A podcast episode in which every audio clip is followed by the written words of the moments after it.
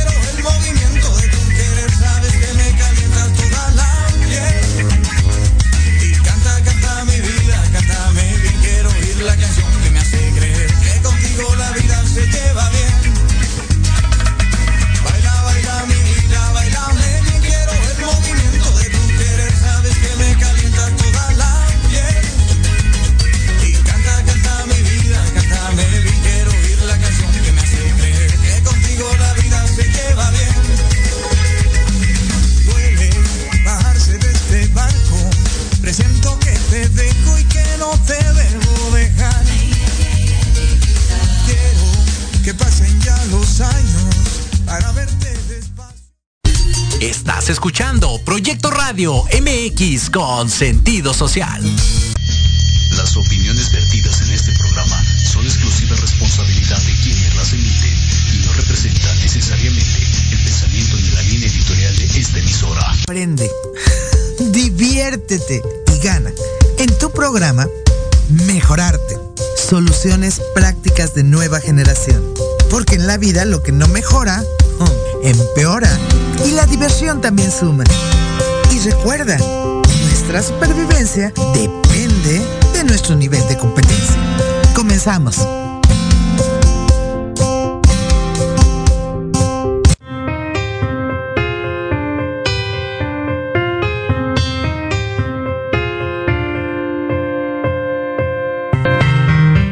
Amigos, ¿cómo están? Buenas tardes. Este es tu programa Mejorarte. Es un gusto volver a estar contigo. No sabes Gracias, ay, qué bonito. No sabes cómo te extrañaba. Verdaderamente era alucinante no poder estar aquí con ustedes en vivo.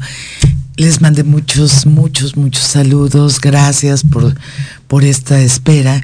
Pero qué mejor espera con un gran hombre, con un gran personaje de la cultura. Un hombre que realmente ha cambiado diferentes aspectos, que ha hecho cosas muy bonitas y muy locas, locos juntas, juntos y separado él, porque es un personaje que es Guillermo Salcedo Guillermo, no sabes cómo te agradezco que me hayas apoyado en esta ausencia en la que estuve.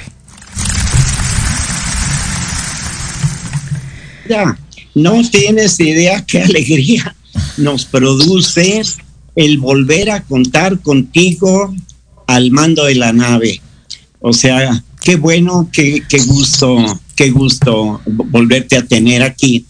Y qué gusto que hoy, hoy tenemos una invitada maravillosa, porque nuestra invitada, fíjate, no nada más tuvo una madre magnífica, tuvo una madre fantástica que yo creo, bueno, era Lola la Grande, la gran señora. De ella decía Monsiváis, la bolsó como Nuestra Señora.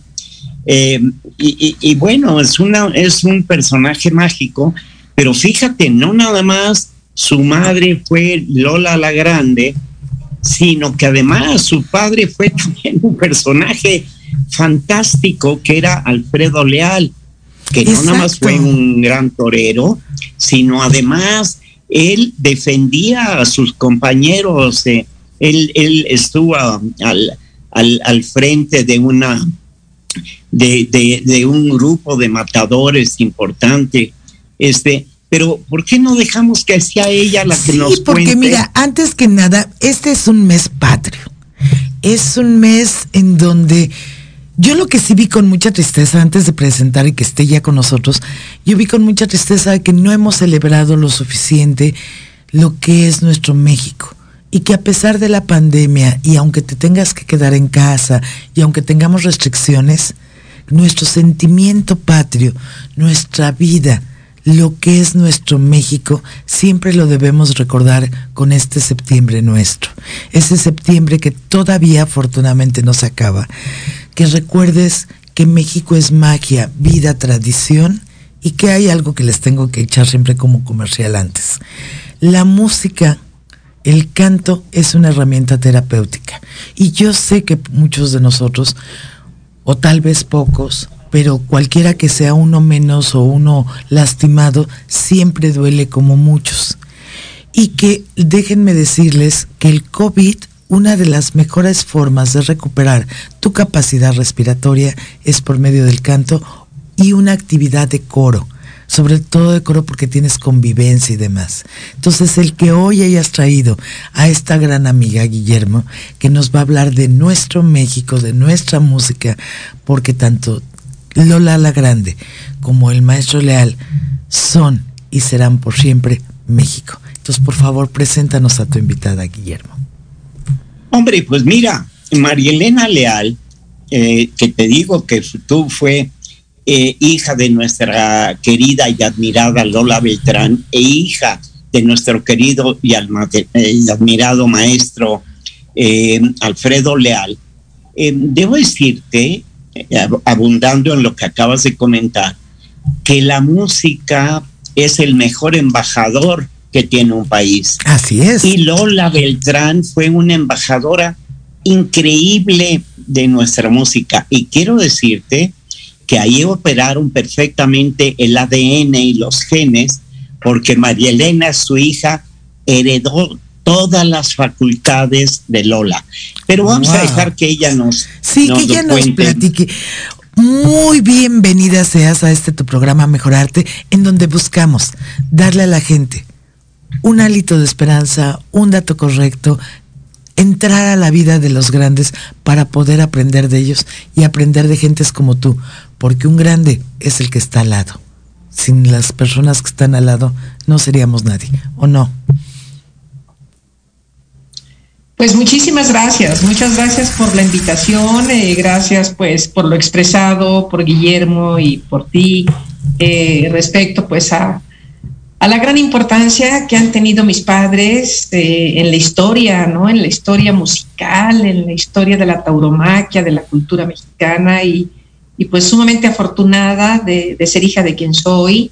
Eh, soy la única hija de Lola y Alfredo, soy la única hija que se pudo lograr, ¿eh? Porque mi mami tuvo aproximadamente como unos siete, ocho embarazos y todos los perdió, entonces pues, pues muy afortunada, muy afortunada de estar aquí, de poder cantar sus canciones, de, de sentir la emoción del público cuando canto, por ejemplo, Cucurrucucú Paloma o Apongo Torero, acabo de regresar de Tijuana y, y la verdad pues el público estaba muy, muy emocionado y yo doblemente emocionada después de ver que, que se logró pues esa entrega mutua, ¿no? Entre artista y, y público. Eh, María Elena, eh, la base de nuestro programa, como lo dijo Diana Marta hace un minuto, tú sabes, se llama Al lado de, porque nosotros, eso es un homenaje a las personas que están al lado de estas grandes figuras, porque estas grandes figuras pues requerían de una atención y de un cuidado. Y tú cuéntanos cómo fue tu infancia al lado, al lado de tus padres. Yo creo que fue, no sé, muy importante porque no sé si en alguna ocasión eh, Alfredo te llevaba los toros o si tu mamá te llevaba con ella. Sé que viajabas muchísimo con ella, pero cuéntanos un poco cómo fue tu vida al lado de. Pues mira, fue una vida, eh, cuando eres niña no te das cuenta realmente eh, de lo que sucede, ¿no? Simplemente estás con tus padres, este, estás al lado de ellos, en donde cada uno pues desempeña sus, sus, profesiones, pues yo veía a mi padre cómo, cómo se vestía de luces, este, cómo mi madre cantaba y ensayaba, ¿no? Pero, pero finalmente pues estamos hablando pues de una profesión pues como como la que eh, tú, por ejemplo, pues puedes tener con tus hijos, ¿no? En, general, todos los padres, pues, con, cómo conviven los hijos en las profesiones, con las profesiones de los papás, pero ya cuando vas creciendo es cuando realmente tomas conciencia de la importancia de, tu madre, de tu padre, de todos los personajes, de todos los toreros, de todos, los cantantes, actrices, eh, directores de cine, escritores, pues que rodearon a tus padres. Y cuando yo tomo conciencia y me y me doy cuenta de que yo convivía, platicaba, me iba a los toros, por ejemplo, con José Alfredo Jiménez eh, y con los hijos de José Alfredo, que por cierto el día de hoy falleció. Falleció, sí, Qué pena. mi compadre queridísimo, saliendo, terminando con ustedes, pues me voy a ir a la funeraria eh, obvio, pues con las debidas medidas sanitarias, ¿verdad? Pero, pero bueno, fue un golpe muy fuerte, pero lo que les quiero decir es que yo siempre, pues bueno, pues he convivido pues con una María Félix, he convivido pues con, con un, eh, con Siqueiros, con su esposa, con Manuel Benítez el Cordobés, con Paco Camino, con Lucha Villa, con Pedro Vargas, en fin, eh, todos ellos pues compañeros de trabajo eh, de mis padres y, bueno, pues me siento pues muy afortunada primero por haber tenido los padres que me tocaron tener y también muy afortunada por haber conocido a tan grandes personajes de la historia del mundo eh, gracias a, mis papás. Pues sí, efectivamente, mira, oye, esa es, eh, es parte de la historia de México eh, porque la música mexicana, igual como decía Diana Marta, no nada más en el mes de septiembre, la música mexicana, yo viví 25 años en España, donde tú también estuviste como corresponsal de Televisa, ¿te acuerdas? Claro. Y, te acuerdas que nuestro mejor eh, elemento es la música. Porque te acordás que la, comida mexicana no es eh, lo que más engancha, pero la música era impresionante. Yo no tuve oportunidad de ir al concierto de tu mamá en Bellas Artes porque vivía yo en España, pero no me perdí el del Teatro Olimpia de París, ¿te acuerdas? Sí, claro, claro, claro. Eh, pues mi mami, este Guillermo, pues tú bien lo sabes y bueno, lo sabe el público en general, pues ella logró eh, muchas cosas que fueron sumamente importantes eh, porque aparte ella de alguna forma fue así como el parteaguas o fue quien le abrió las puertas a otros muchos compañeros artistas. Eh, ella fue la primera en cantar en el, en el Palacio de las Bellas Artes con, con música popular, ¿no? De, de cantar el repertorio de nuestros compositores de la música tradicional mexicana, de cantar con el mariachi y también de, de cantar conjuntamente con un con orquesta sinfónica, que, efectivamente. Que, eso fue verdaderamente algo sumamente espectacular. Yo estuve ahí, de hecho yo estuve en todos los conciertos en Bellas Artes, estuve en el último, que fue en el año de 1994, en donde pues bueno, nunca nos hubiéramos imaginado que, que es que mi madre ahí tenía 63 años y ella muere a los 65, o sea, muere dos años después. Este, y, bueno, y haber estado en el Olimpia de París, bueno, la primera mexicana que se presentó en el Olimpia de París. ¿Cuál crees que.? No, di, di, di, No, no, díganme, díganme. ¿Cuál crees que es el momento más emotivo que tú viviste al lado de ella para México?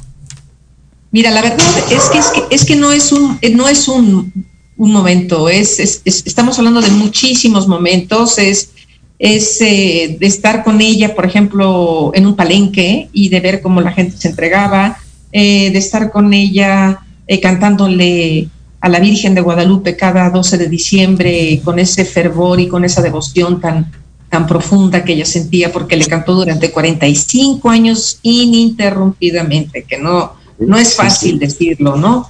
Y bueno, no es fácil, o sea, se dice fácil más bien, pero, pero llevarlo a la práctica, pues es, es estamos hablando realmente de, de una convicción, de, de una devoción, de un amor, de una entrega.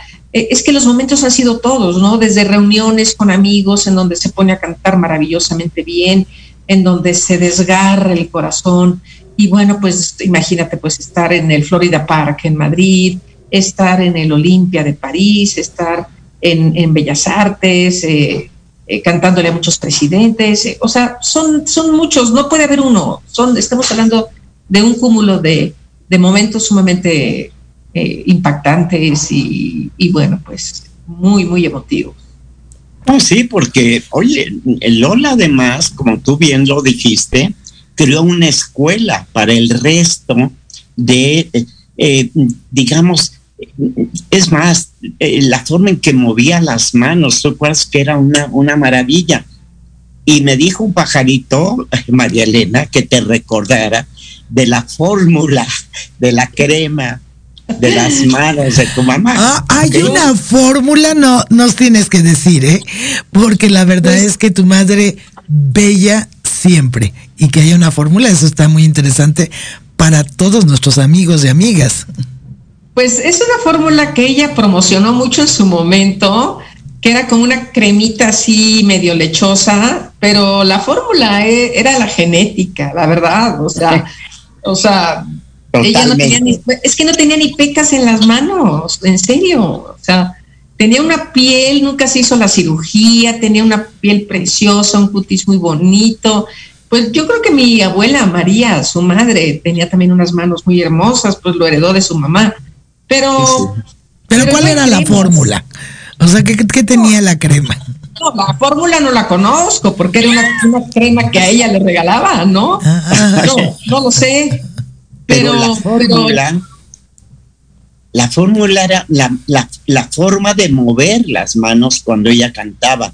Es que ella tenía una capacidad de expresión corporal cuando cantaba fantástica.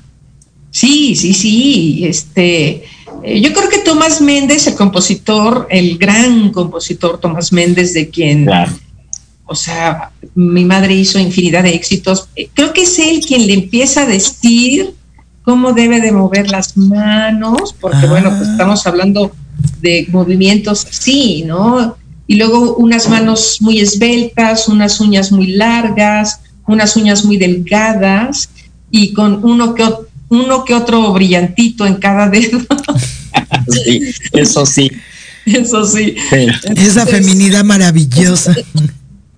No, pero cuando ella decía de allá del mar vendrán, tú te imaginabas a las golondrinas presumidas. Exactamente, o sea, no, no, no, era, única, única, única. Yo la verdad, por ejemplo, pues no, no tengo esas manos, miren, este, tampoco las muevo como ella, pero afortunadamente pues sí logro imprimir mucho sentimiento cada vez que canto y este y bueno pues acabo de regresar de Tijuana eh, y bueno la respuesta preciosa del público se puso de pie eh, y canto pues todas sus canciones Guapango Torero eh, Gorroncillo Pecho Amarillo Paloma Negra lógico no me puedo bajar de un escenario no canto y la paloma negra y, la y la canción mexicana, que era uno de sus grandes éxitos. Exacto, canción mexicana, con eso abrí, fíjese, con eso abrí.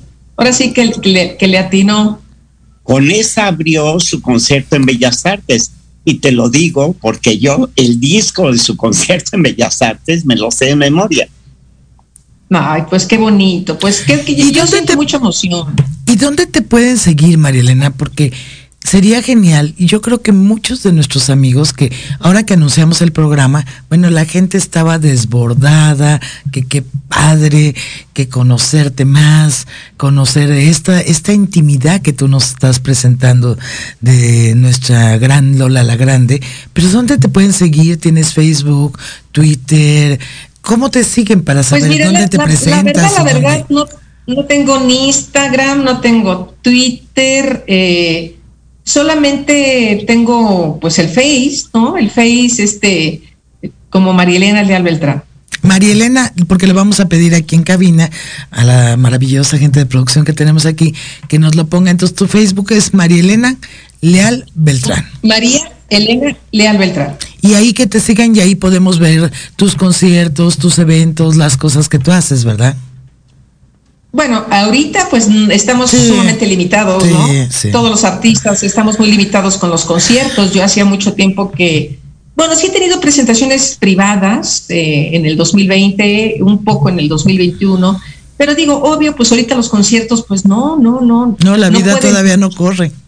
No, todavía no se puede hacer, ¿no? Este, estás, estás con ese miedo. De hecho, me voy a hacer una prueba este, del COVID el viernes porque había mucho público que se me acercó y que querían sacarse fotos conmigo y me tuve que quitar el cubrebocas. Entonces, pues, ¿verdad? Es una tristeza de que si que el que te descuides un momento, pues te cause preocupación, incertidumbre, zozobra, en fin, pues Sí, que no puedas recibir este abrazo maravilloso de tu público y del público. No, bueno, sí lo recibí y, pues yo nada más le pido a Dios, de verdad le pido a Dios, pues que, que, esté, que, no me haya contagiado. Todos se lo pedimos porque, porque está, estoy seguro que Dios te protege porque eres la protección viva de, de una parte muy bella de México.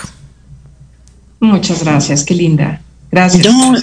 y además, María Elena, eh, te queda muchísima carrera por delante porque, pues, oye, em, te voy a contar que, y luego eh, voy a aprovechar a hacer una, un adelanto al público porque estoy trabajando en una nueva obra de teatro musical que te voy a contar porque te quiero invitar a esta obra de teatro. Le empecé a ah, platicar con el maestro Manzanero, lamentablemente eh, no, no está con nosotros, pero recuérdame que hable contigo de una obra que se llama Qué lejos estoy del suelo donde nací. ¡Eh, primicia! ¡Bravo! Qué interesante, qué interesante. Uy, bueno, pues ya te voy, te voy a estar dando lata, ¿eh? Por supuesto que sí. Y, yo también para promoverlos. Sí, porque mira, me gustaría, es una idea muy linda y quiero incluso que luego nos dé su opinión nuestro público. Mira, hace años no existía ni el mojado, ni el, ni, ni, el indocumentado. El mexicano que iba a los Estados Unidos se llamaba bracero, porque iba a, contratar sus brazos. Y fíjate que ellos, los braceros, a las 5 o 6 de la tarde que terminaba su jornada, se iban a unas barracas donde dormían, comían, cenaban, y como eran de diferentes partes de la República, se dedicaban a hablar de México. Entonces había uno de Zacatecas y uno de Puebla y uno de Oaxaca y uno de Guanajuato, etcétera. Y hablaban de México y hablaban de pues de la comida, de las costumbres, de los bailes, etcétera. Y a mí se me ocurrió hacer una obra de, de teatro musical en la cual imagínense unas grandes pantallas donde cada uno de esos braceros habla de, sus, de su lugar de origen y ahí entra la linda eh, cantante mexicana, entran cantantes masculinos, bailables, y empiezan a recordar México en la gastronomía, en las costumbres. Em, creo que nos veis muy bien, María Elena, y contigo cuento. Muy interesante. Además, obvio, un guion escrito por ti, me imagino, ¿no? Efectivamente, así es. Y yo creo que nos va a ir muy bien. Mira, México es un país que es muy querido en el mundo. Te consta porque tú y yo vivimos años en el extranjero. Sí, sí, y te consta de que somos un país querido. Somos un país que le somos simpático al mundo. Exactamente. Imagínate llevar esta obra por todo el mundo, porque yo no quiero, eh, México no termina en el aeropuerto Benito Juárez. México tiene muchas posibilidades y el mundo es muy grande. Y en el mundo les vamos a, a dar a conocer la realidad de México, porque mira, y quiero, eh, ahora te dejo que nos sigas contando, pero los mexicanos somos pésimos publicistas de nosotros mismos. Lo que mandamos al mundo es el narco, la mordida, eh, eh, lo malo. Y tenemos que hablar del México mágico, tenemos que hablar bien de México. No sé qué opinen, eh, María Elena, Diana. No, no, no, es que tristemente hay una tendencia siempre a, la, a la nota roja, ¿no? Por así decirlo, ¿no?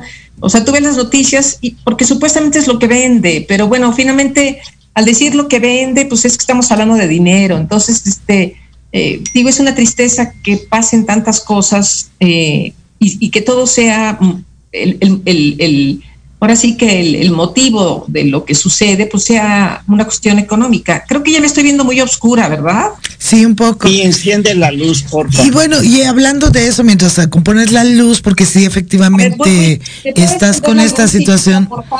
Fíjense, amigos, hay una cosa y qué bueno que lo, lo tocaste, Guillermo. Qué desgracia que los periódicos sigan y algunos medios sigan pensando que lo que venden son las malas noticias porque a lo que le das vida es lo que sucede.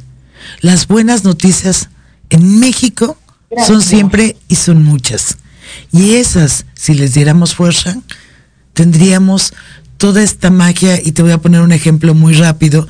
Acabo de regresar de Colombia, como saben amigos, todo el mundo me decía que era así como terrible, que el embajador me regresaba. Y la verdad estaba divino pero son las noticias que oímos precisamente de lo que está sucediendo aparentemente en los países y no. México es creativo, poderoso, mágico e increíble. Tienes toda la razón, Guillermo. Pero déjenme decirles algo, no son las noticias, mira, eh, eh, es, las noticias son a nivel local, el problema es que exportamos series de televisión y que exportamos al mundo películas donde nos mostramos horrible. O sea, yo ah, cuando veo en una serie de televisión, en una serie de televisión, de que los narcotraficantes matan policías, eh, no sé, me, me, me, causa un malestar enorme. ¿Qué diferencia de la policía de Cantinflas, no? No, pero es que eh, estamos lanzando al México, al mundo, una imagen, como tú acabas de decir, de Colombia, que no es. O sea, no es. México es un país fantástico y una cosa son las noticias cotidianas X, o sea, que es normal en cualquier parte del mundo se dan esas noticias. No, pero exportamos una imagen que no nos corresponde, no sé qué piensen. Exactamente. Lo que pasa que es algo que no está en nuestras manos, Guillermo. Ay, con gente pues maravillosa como, como tú y como Guillermo. O sea, no, no lo podemos evitar. Yo creo que aquí hay que, que pensar de manera, eh, cada uno, ¿no? O sea, como ustedes, por ejemplo, que tienen un espacio que es constructivo, eh, y, bueno, y que nuestro entorno y que nuestras relaciones con, con sus familias, con sus amigos, eh, sean positivas y sean amorosas y sean óptimas, porque, porque no podemos evitar que existan series, por ejemplo, como El Señor de los Celos, que que ya no sé cuántas temporadas lleva, en donde pues, obvio, eso no te deja nada, no te nutre tu espíritu, al contrario, te deja un hueco espantoso porque, porque no hay un contenido eh, importante eh, que, que, te llene tu ser, ¿no? O sea, eh, todo es violencia, todo, pero bueno, pero finalmente eso es, es, le pertenece a las a las empresas eh, televisivas en donde finalmente son ellos los que deciden qué es qué pasa al aire y qué no pasa al aire.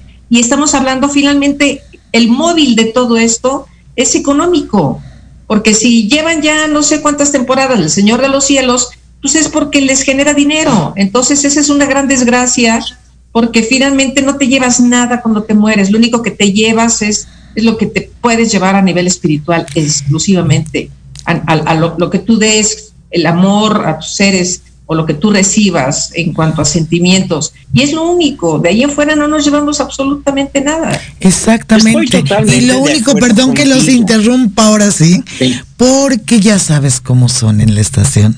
Quieren poner música, quieren que nos vayamos a un corte y entonces en este momento nos vamos a un corte con Capital Silicio de Joe Chavez, que es de hecho la música que normalmente tenemos de fondo, y Regresamos, pero en dos minutitos. Gracias.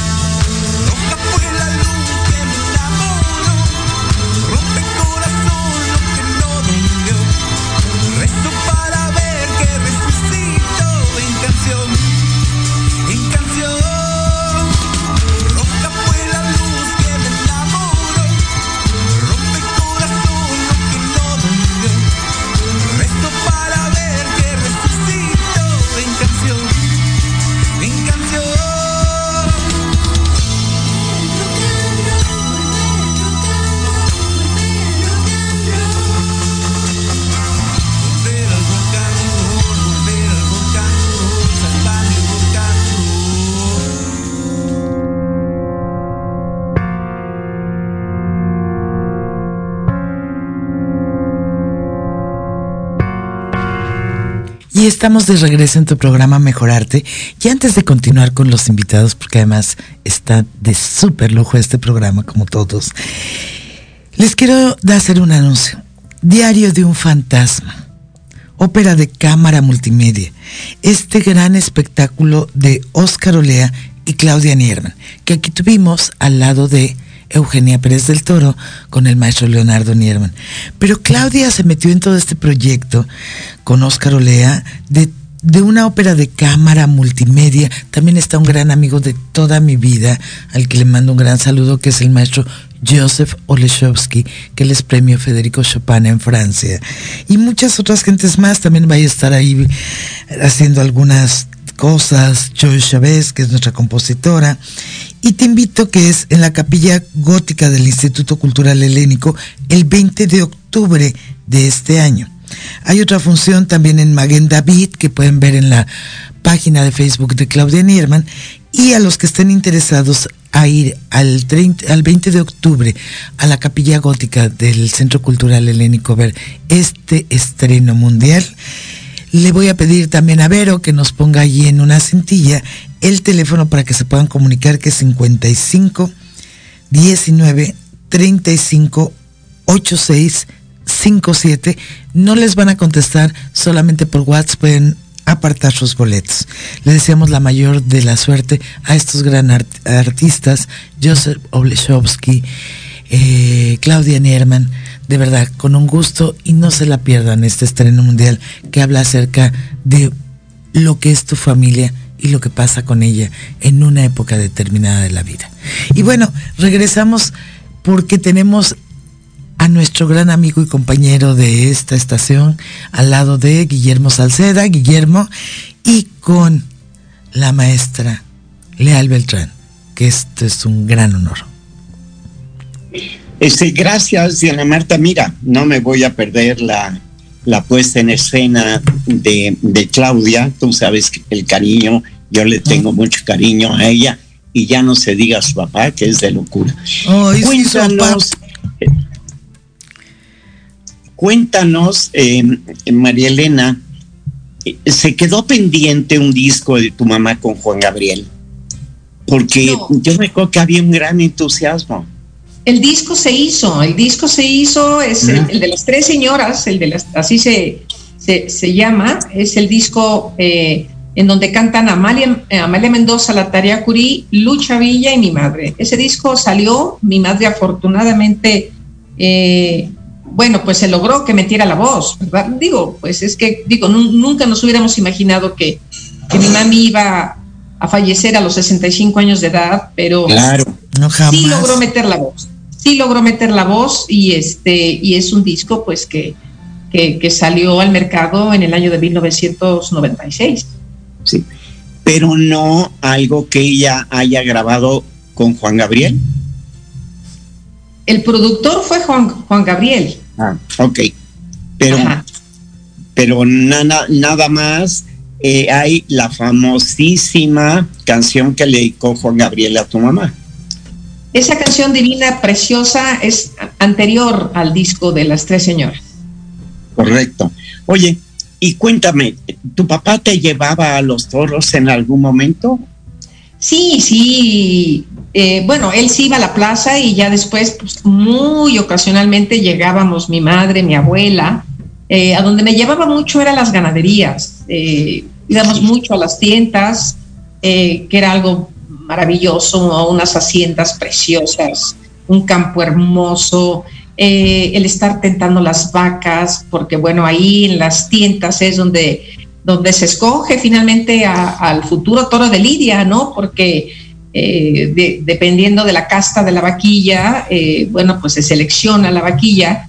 Eh, después, pues hay un semental que, bueno, que es el que finalmente, pues crea, pues toda una, una raza. Sí, la estirpe del toro, sí. Exactamente. Entonces, pues para mí todo eso fue algo muy, muy hermoso y mi padre me llevaba mucho, mucho me Sí, porque, oye, ver a tu madre vestida para cantar porque era elegantísima, él e-, era elegantísima, Lola, y ver a tu padre vestido, Luce, tiene que haber sido una maravilla, caray. No, pues les digo que me siento afortunada, pues digo, ¿quién tiene ese privilegio? O sea, pues solamente, pues unos cuantos, ¿no? La verdad, la verdad, ¿no? Ser hija de Lola, pues, pues solamente, pues yo, ¿no? Y, y muy, muy afortunada, muy afortunada porque a donde vaya recibo eh, comentarios bellísimos, eh, llenos de amor, la verdad, hacia mi madre, hacia mi padre. Eh, acabo de estar en Tijuana, estuve en la Plaza de Toros, estuve en la plaza donde mi padre toreó, estuve con muchos taurinos que lo recuerdan con mucho cariño y con mucha admiración. Entonces, pues yo me siento, bueno, imagínense, pues, pues siento muy bonito siempre de, recibir de manera constante y sistemática eh, comentarios verdaderamente muy hermosos sobre mis padres. Oye, María Elena, me quedé con una duda. ¿Escribiste un libro? Sí, escribí un libro sobre la vida de Lola Beltrán y es, es un libro que se presentó en el 2012 en el marco del Festival Cervantino, porque en, ese momento era Sinaloa el, el estado invitado y sí. es un libro que yo empecé, empecé a hacer mis entrevistas en el 98 y yo pues pensaba, dije, bueno, tarde o temprano pues algún día tendrá que hacerse un libro, ¿no? Entonces pues pude entrevistar a, a mi padre, a los hermanos de mi madre, a las amigas de la infancia de mi mamá, a, a Jacobo Sarudowski, a Miguel Aceves Mejía, que fue el padrino artístico de Lola Beltrán, entrevisté también a Paco Camino, entrevisté a María Dolores Pradera, entrevisté a Chabela Vargas, a don Eulalio Ferrer, que es el que le pone el nombre a mi madre como Lola, porque mi mamá se llamaba María Lucila. Lucila, claro. Entonces, pues sí, sí, está muy bonito el libro. ¿eh? Ya habrá oportunidad, Guillermo, de que te lo pueda mostrar. no, y de que lo podamos presentar en el programa también y promocionar. Claro, claro. Oye, y te, y te prometo canjeártelo por una novelita que yo escribí hace unos meses también. Déjenme decirles qué maravillosa, ¿eh? Porque tiene un concepto acerca de lo que somos, que no te lo puedes perder. ¿Cómo se llama el libro? Mira, el libro se llama Buena Noche, Amor Mío. O sea, es lo interesante del libro es que es una historia de éxito de una mujer mexicana indocumentada en los Estados Unidos que pasa en condiciones penosísimas y llega a manejar millones de dólares. Y luego, bueno, no les voy a contar la novela, sino no. No, porque además nos tienes que decir ahí en tu Facebook o cómo ¿Cómo lo podemos conseguir? Sí, también, pero se lo tengo que cambiar a María Elena. Y cuéntame, María Elena, porque fue una etapa interesante de tu vida, tu paso por, por Madrid. Cuéntame pues tu paso por España. Pues mi paso por Madrid fue sumamente importante, eh, fue muy trascendente porque, bueno, eh, me fui testigo, eh, ahora sí que ocular, casi, casi, pues de, desde el franquismo, ¿verdad? Hasta hasta la llegada pues de, Adolfo Suárez al poder y bueno, Calvo Sotelo, en fin, me tocó también el, golpe de Estado también por, eh, por Tejero, me acuerdo muy bien, me tocó la movida española, en fin, pues me tocaron realmente acontecimientos eh, sociales y políticos sumamente importantes que tuvieron lugar en España en esa época. Y además, pues bueno, que yo desde niña iba yo a España, iba con mis padres, mi madre como les dije, pues cantaba en el Florida Park, que era un centro nocturno así como de lo mejor que había en el, en el, parque, del, Retiro. Exactamente. Y luego, pues mi padre toreando en las principales plazas con grandes toreros como el Cordobés, Paco Camino, Curro Romero. Entonces, para mí España, pues tiene, eh, la verdad, pues una importancia muy, muy, muy grande porque yo conozco España desde que tengo los cuatro años de edad, ¿no? Entonces, Luego me convierto en corresponsal de Televisa, eh, mi jefe era Jacobo Sapudowski, me caso con, con Arturo Vega Ruiz, que, que también era periodista y era productor del equipo, sí. En fin, pues cosas muy hermosas, ¿no? Eh, conocí toda España, viajé muchísimo, conocí gran parte de Europa y, y bueno, y pude entrevistar porque pues también como cuando uno ejerce la profesión periodística, pues también tienes, tienes la fortuna de poder estar cerca, porque entrevistas, porque eres corresponsal, pues a grandes personalidades de, del mundo, ¿no? Como un Julio Cortázar o como una Lola Flores o, o Sara Montiel o, no sé, eh, eh, grandes, grandes escritores como lo fue Alejo Carpentier, que tú lo pude entrevistar en Madrid, eh, Fernando del Paso, ¿no? También, en fin, Hugo Sánchez cuando estaba en España. Entonces, pues son experiencias muy hermosas, muy, muy hermosas, Guillermo. Qué lindo, mira, todo eso te va enriqueciendo y el, este programa, eh, que es al lado de precisamente lo que trata es de humanizar a los grandes personajes, los grandes personajes que antes de ser eh, cantantes, toreros, han sido seres humanos eh, con todas las pues, eh, debilidades que pueden tener y qué importante es la persona que está al lado de. estos, el nombre del programa surge porque Diana Marta y yo estábamos en contra de que oíamos que detrás de cada gran hombre, y nunca ha sido detrás, en todo caso es al lado de y hemos tenido la suerte de charlar con amigas tuyas también, porque las, las eh, personas que te antecedieron en, en, este programa son queridas amigas tuyas. Son este mis dos mejores amigas, Beatriz Bazán y Eugenia eh, eh, Eres del Toro. Y no me dejes atrás a Silvia Sacal, que te quiere mucho. Ay, mi, mi Vivis preciosa también.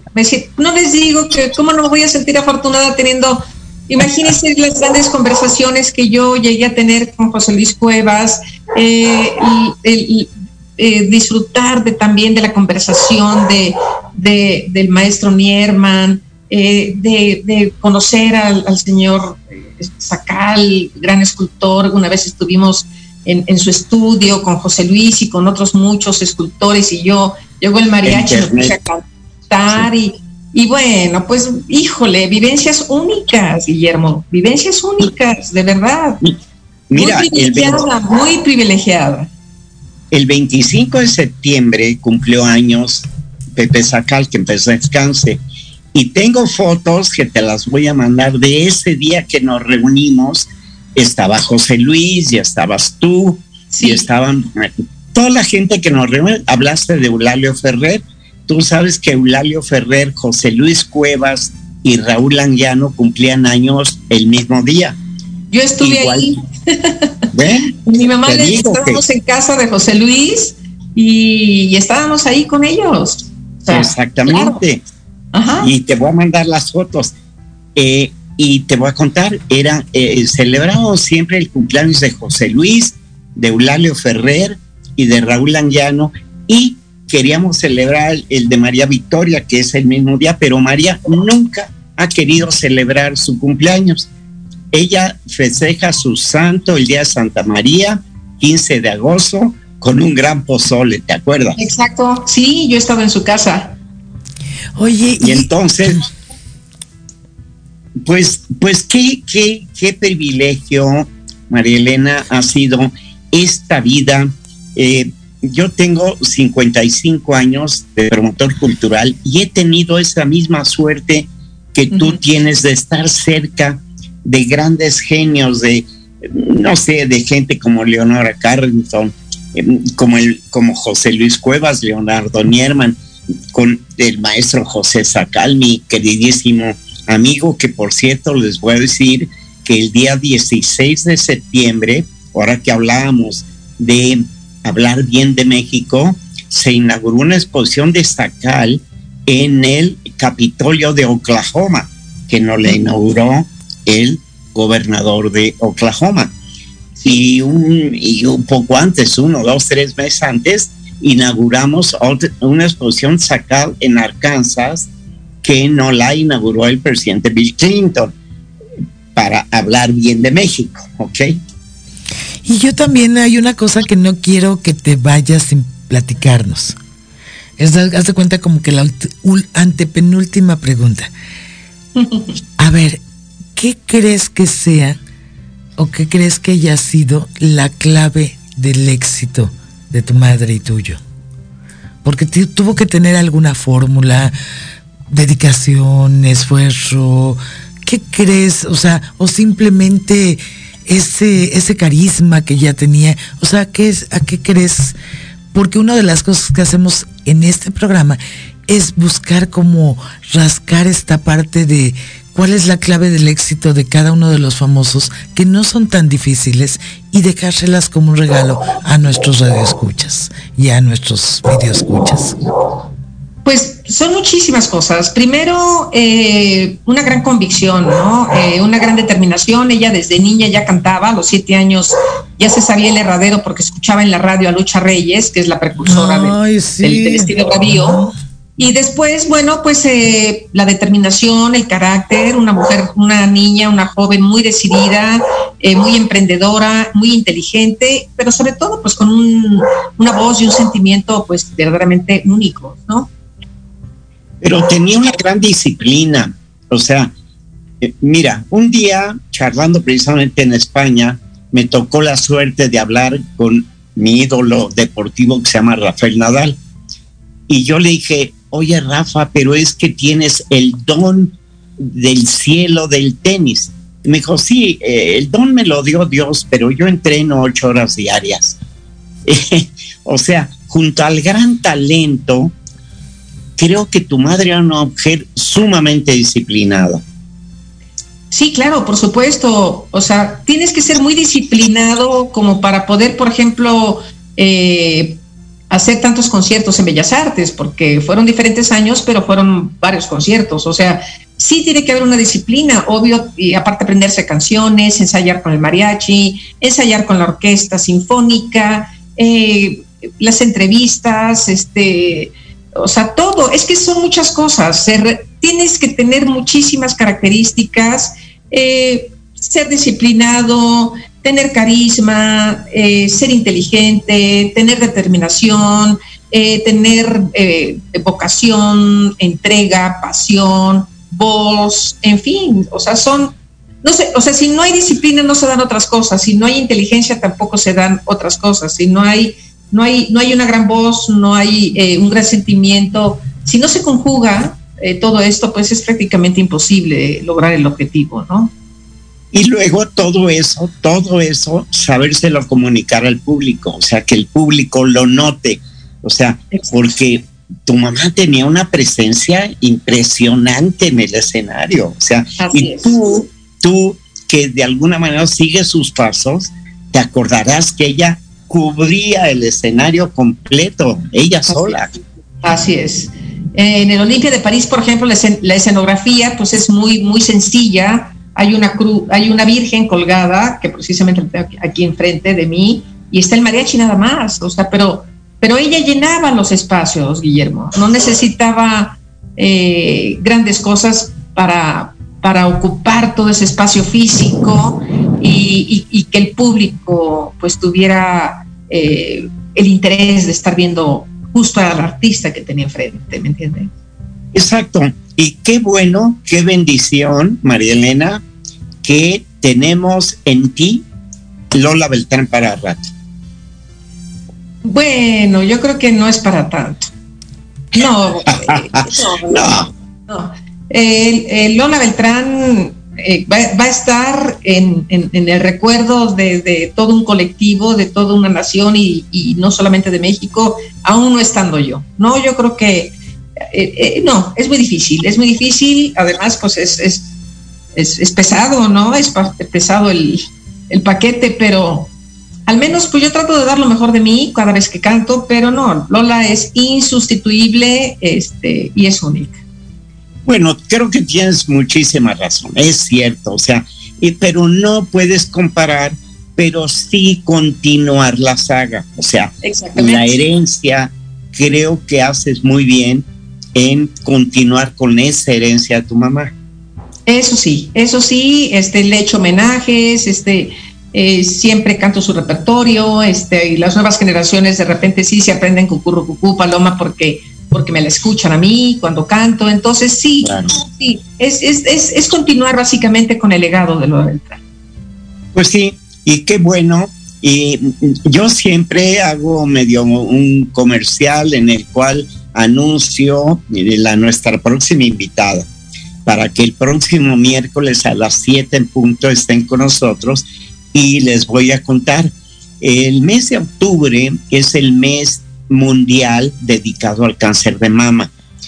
El próximo miércoles eh, vamos a tener el gusto de charlar o de conversar con personas de la Fundación del Cáncer de Mama que nos cuenten cómo es la vida al lado de las enfermas con cáncer de mama, porque yo me hicieron el honor de nombrarme embajador de FUCAM, de la Fundación de Cáncer de Mama.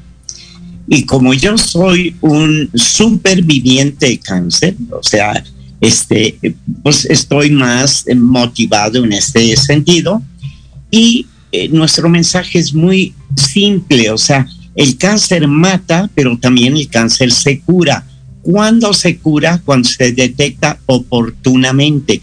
Nuestro mensaje este mes de octubre va dirigido a las mujeres jóvenes eh, para que se exploren, para que detecten eh, para que a tiempo puedan eh, sentir si hay algún si hay algún problema. Nos interesan mucho más las mujeres sanas que las enfermas. Entonces, ese es nuestro programa, jefa Diana Marta, el próximo miércoles. Mira, qué orgullo y qué honor, porque hay que salvar vidas, hay que salvar vidas en todo sentido, y es un honor nuestro nuevo, o sea, el nuevo, la nueva invitada que tenemos, y contigo como embajador, y al lado de ti, Guillermo, siempre, a través de los años, es una delicia y un honor estar. Maestra Marilena Leal, ya nos están corriendo, tenemos los últimos 30 segundos. ¿Qué nos quiere, con qué quiere cerrar este programa? Bueno, pues pues muchos jóvenes podrán estarlos escuchando, que se acerquen a, conocer a Lola Beltrán. Eso es lo que, esa es mi petición, que la gente joven sepa de Lola Beltrán, que traten de escucharla, de reconocerla, para que eh, puedan valorar realmente pues lo, todo lo que esta gran mujer mexicana, porque la verdad, como qué manera de entregarse y qué manera de dar, como pocos artistas he visto en mi vida, eh, pues que no se diluya, ¿no? Que no se diluya, porque bueno, tarde o temprano, pues ya todos aquellos que la conocieron, pues ya no van a estar. Entonces, sobre todo eso, que la gente joven eh, se acerque a la figura de Lola Beltrán. Eso, eso es lo que más deseo. Perfecto, pues reitero amigos, este próximo miércoles, 7 de la noche, tienes una cita con nosotros y al lado de Guillermo Salceda es, como siempre, un honor. Muchas gracias, muchas gracias María Elena. Nos vemos el próximo. Gracias. Gracias, Diana Marta.